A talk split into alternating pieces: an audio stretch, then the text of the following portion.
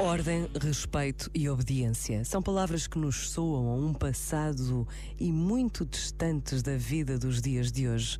Mas, na realidade, o que seria da vida em sociedade se não fôssemos capazes de viver com ordem, de respeitar o próximo e de reconhecer o valor da obediência, tão caído em desuso?